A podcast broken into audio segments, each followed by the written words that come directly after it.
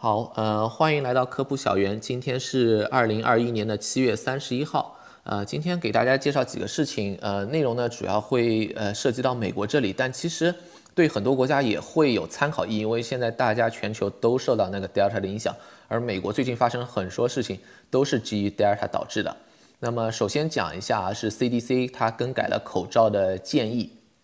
那么这个原因是什么呢？其实是由于 Delta 导致的，在美国感染大幅增加，特别是一些地方啊，有些地方它开始出现重症以及住院人数的增加。那么 CDC 呢，在口罩建议上就做了一个修改。呃，之前五月份的时候，它是把口罩令取消了，什么意思？就是说，完全接种了疫苗的人，无论在室内室外，之前是都不需要再戴口罩的啊。而且他之前还说了一件事情呢，是后来这个提出来，就是对中小学学校环境当中。他提出了，就是说，因为秋季要开学嘛，他说，哎，你可以不戴口罩，要注意啊，十二岁以下，也就是小学为主的孩子啊，是肯定没有接种过疫苗，现在都没有疫苗上市嘛。对于这些小孩，也就是说，相当于允许在中小学，呃，未接种疫苗，然后又有很多人在室内上课的情况下，啊，这样一个聚集的环境下，他也不需要戴口罩啊。关于学校这方面呢，之前就有争议了，为什么？呃，美国儿科医学会呢给出了自己建议啊，他首先是支持恢复在校上课，就是说大家还是要回到学校去上课。但是明确表达了，小孩在学校内没有接种过疫苗的，应该要戴口罩。儿科医学会这个建议出来的时间呢，跟那个 CDC 的建议，就是小呃学校那个建议啊，距离非常短，当时也引发了不小的混淆，像 Fauci 都在电视上都还得解释一下，呃，他他是怎么看待这个差异的，是吧？啊，但要注意的是啊，这两个建议都不是强制性的，最终执行呢都是地方的学区。如果公立学校，呃，私立学校的话，那就完全私立学校自己决定了。啊，但由于 Delta 的传播实在太快，而且呢，美国的疫情在上升的趋势，CDC 呢这次就改方向了。他就是说，呃，他其实的建议现在变成跟儿科医学会的建议靠拢是一样，就是说，呃，K 十二就是就是那个小学里面，你你还是需要那个，呃，中小学里面你上课还是要要要戴口罩啊，呃，这个呢可以减少一定的混淆性，因为本来两个机构给出的那个建议完全不一样，是非非常给给大家混淆的。然后呢，呃，因为你有统一的一个建议啊，就一个从医学的角度，另外一个是 CDC 公卫的一个政府部门，是吧？一个是学术界，一个是呃政府啊，都给出同样的建议呢。呃，你地方的学区什么的呢，实际制定口罩规则的人呢，就拿到一个明确的指导了。因为否则的话，呃，支持口罩的是拿那个，就是就是拿那个儿科医学会，不支持的拿 CDC 的建议，你两个是矛盾的，那那怎么吵呢？是吧？这个都可以吵半天都吵不清楚。然后呢，就是对于所有普通民众的，在室内根据现在病毒传播的风险，如果在较高风险或者高风险区域，哪怕接种过疫苗，也建议戴口罩啊。那这个较高风险和高风险怎么定义的啊？美国这个风险定义可能和其他国家是不一样的，要注意啊啊！它是美国这里是以郡为单位，郡是在州下面的一级嘛，郡为地理单位。每十万人过去七日新增超超过五十到一百例的，或者检测阳性率百分之八八到百分之十的为较高风险地区，超过一百例或者阳性率超过百分之十是高风险地区。另外两个风险级别呢是中度风险，新增在十到五十呃例呃过去七日是吧？阳性率呢百分之五到百分之八啊。低风险呢是少于十例，阳性率低于百分之五啊。呃，如果按照中国那个标准，我我的理解应该大家有一例都属于高风险了，是吧？新增病例与阳性率呢，都是取较高的那个啊，就是说，如果两个数据里面有一个是高风险，另外一个再较高风险，这个地方呢要叫做高风险啊，以那个更高一级的风险水平为准。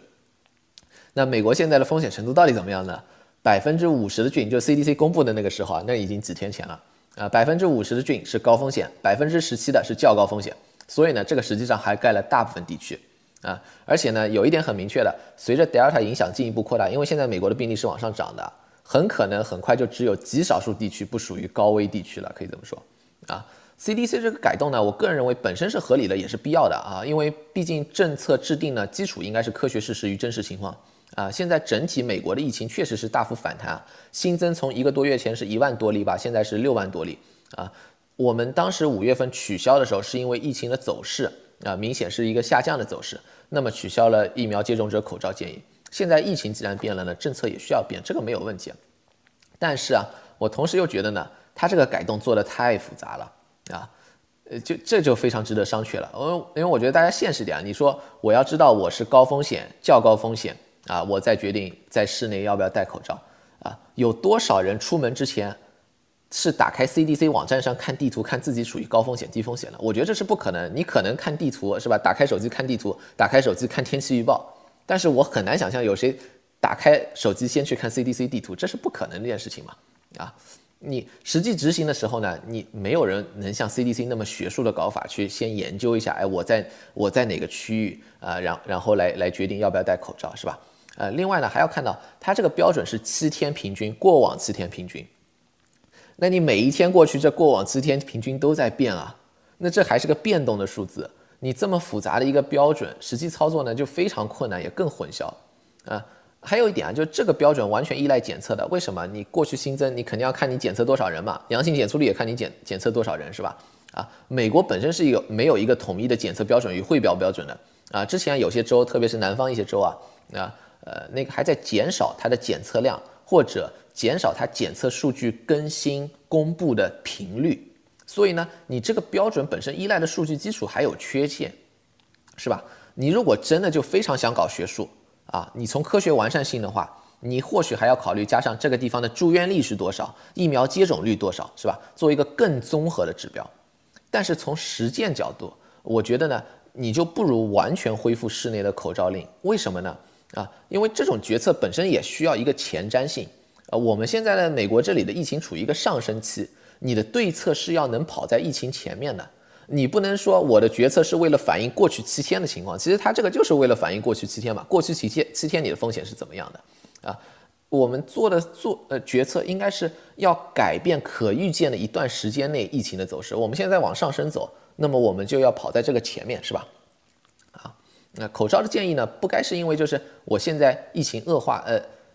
而设立，而是说我们要扭转这个恶化的趋势，是吧？啊，既然这个恶化的趋势是全国性的，那么这个决策你就干脆反映为全国性的一个室内的口罩的推建议，是吧？啊，这个才更有一个，而且这也是一个更好的信号，因为你搞得那么复杂了，大家都在想我是不是可以不戴，因为是不是我可以就是说作为一个低风险就这样过去，其实不是这样的，这些它很可能很快就会恶化。然后讲完 CDC 这个口罩的建议呢，其实我们一会儿还会再说它的依据，有一些有一些文档我们会分析一下。